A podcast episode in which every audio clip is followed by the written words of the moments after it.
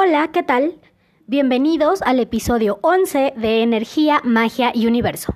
Mi nombre es Victoria y en este podcast encontrarás información sobre todo aquello que puede ayudarte a hacer más entendible y divertida tu experiencia de vida. Estoy muy contenta de estar una semana más con ustedes.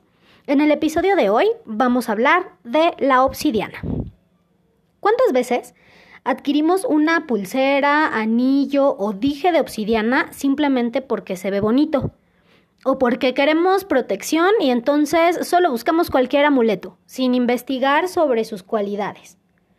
Cuando elegimos una piedra como amuleto o para sanar, debemos tener la información suficiente para adquirir la adecuada.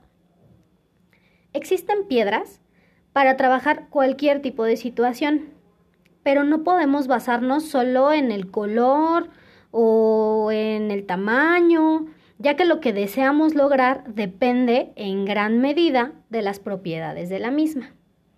Voy a hablar sobre la obsidiana porque he visto a muchas personas que la portan o la regalan debido a su apariencia. Sin embargo, desconocen muchas de sus funciones. Hay personas que al inicio de su recorrido espiritual se llenan de amuletos de obsidiana, atrapasueños que tienen piedritas de obsidiana, en fin, pura obsidiana para trabajar. Esta es conocida como una piedra guerrera. Los beneficios de tener una piedra de obsidiana con nosotros son protección y repeler la energía negativa, solo por mencionar algunos. Pero, ¿qué es lo que no conocemos de esta piedra? Bien, la obsidiana a veces eh, también llamada vidrio volcánico, se forma por el enfriamiento rápido de lava. Esta piedra te impulsa a explorar lo desconocido, a que te atrevas a plantear nuevas metas o proyectos en tu vida. Para las personas indecisas, es una muy buena consejera porque ayuda a deshacer la confusión que nos causan ciertas situaciones. Aclara nuestra mente y mejora la forma en la que solucionamos conflictos tanto internos como externos. Cuando se usa adecuadamente, puedes descubrir tu verdadera esencia. Quita las máscaras del ego y nos guía hacia nuestro verdadero camino. Es ideal para sanar heridas del pasado. Eso sí, es una chambota y hay que hacer un trabajo grandísimo. Pero es muy buena porque nos obliga a hacerle frente a ese dolor que por mucho tiempo tratamos de ignorar o de esconder. A la obsidiana no se le puede engañar porque también es conocida como la piedra de la verdad. ¿Tienes problemas para expresar la verdad en ciertas situaciones? Bueno, la obsidiana es para ti. Nos brinda fuerza interna, ese empuje que necesitamos para superar obstáculos, esa determinación para cortar con escenarios o personas dañinas y al mismo tiempo la capacidad de entender el dolor y las situaciones ajenas. La vibración de la piedra puede ayudarte a ponerte en contacto con tu guía espiritual, ya que tiene una acción poderosa para mejorar la comunicación con otros planos y energías. Por eso es la piedra favorita de los chamanes para alcanzar niveles elevados de conciencia. Su resonancia dentro del el chakra raíz es muy fuerte. Es tan poderosa que ayuda a conectarte nuevamente con la tierra.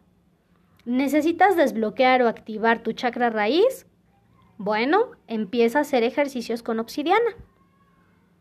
Es muy fácil, únicamente tienes que eh, colocar la piedra sobre la base del coxis, te recuestas, colocas la piedra y comienzas con tu meditación. Es un proceso complejo, no es nada más como me acuesto y me la pongo, pero bueno, más o menos así se trabaja. Esta piedra también es eh, protectora y potenciadora de los atributos de la persona que la posee. Por eso se cree que despierta al guerrero que llevas dentro. Sin embargo, se puede desactivar si la persona que la lleva empieza a vibrar de manera negativa.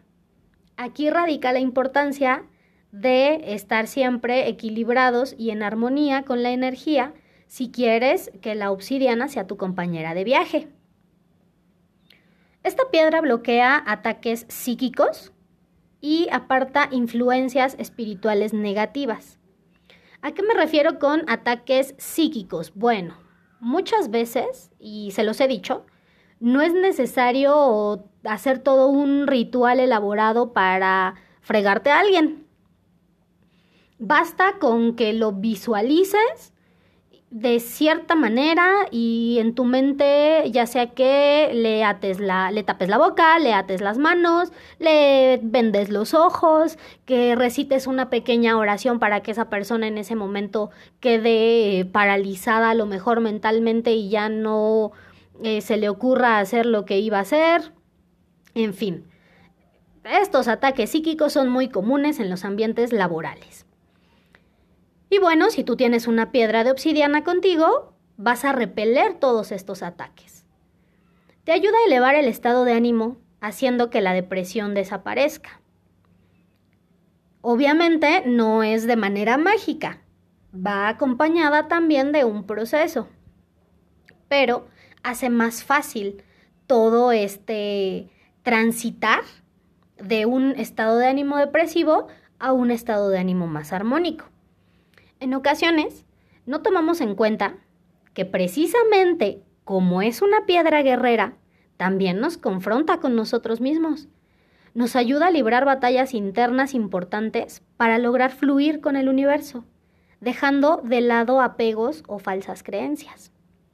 Nos pone en contacto con nuestra sombra, esa parte oculta.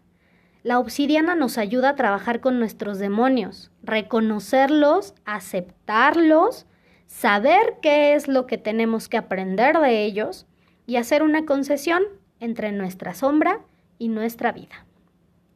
Por ese motivo, se recomienda trabajarla o utilizarla cuando estemos dispuestos a conocernos realmente para generar un cambio positivo.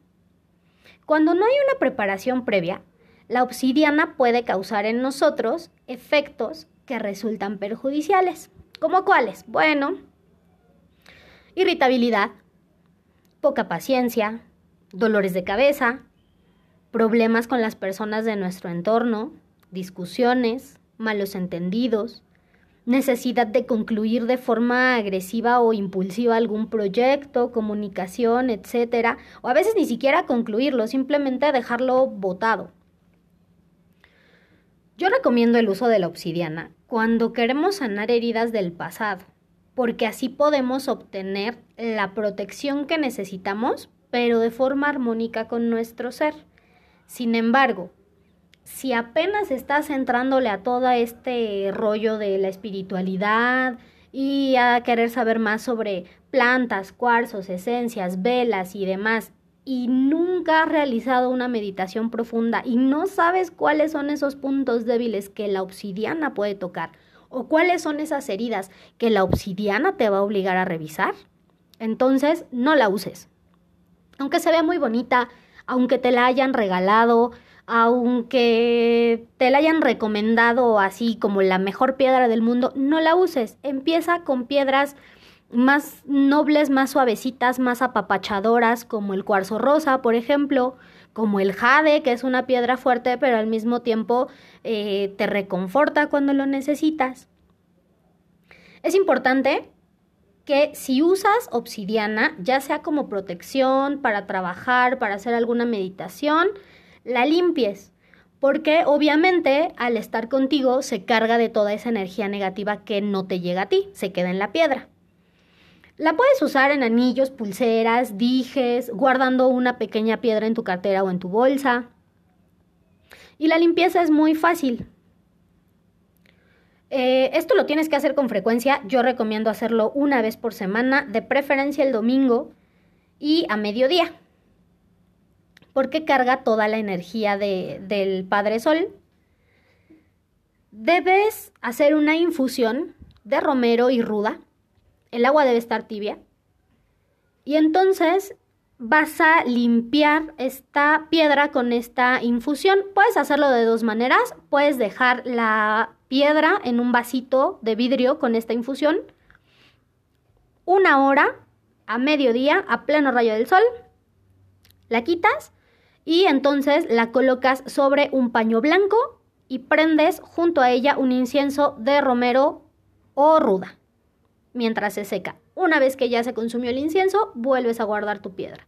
O bien puedes impregnar un algodón con esta infusión, limpias la piedra y la dejas bajo el rayo del sol una hora con su incienso de ruda o de romero.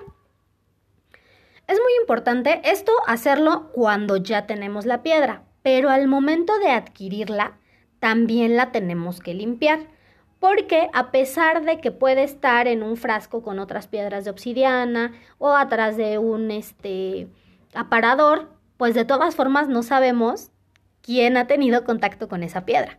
Porque incluso el eh, proveedor, el vendedor, alguna persona que llegó y la estuvo jugando ahí entre sus manos decidiendo si la compraba o no la compraba, bueno, pues ya la cargaron de energía. Entonces, para que empiece a trabajar y a vibrar con nuestra energía, vamos a hacer lo siguiente. Eh, en un frasco vamos a poner agua de la llave a la mitad. Vamos a meter esta piedra y a dejarlo cuatro horas en el sol. Después vamos a sacar la piedra y de igual forma hay que ponerla sobre un paño blanco. Si muchas veces se les complica esto del paño blanco o así, mientras lo consiguen, que es lo ideal, tener un paño especial para, para poner a secarla, lo pueden hacer en una servilleta o en un pedacito de algodón. Siempre con un incienso de ruda o un incienso de romero al lado de la piedra para que se cargue de forma correcta.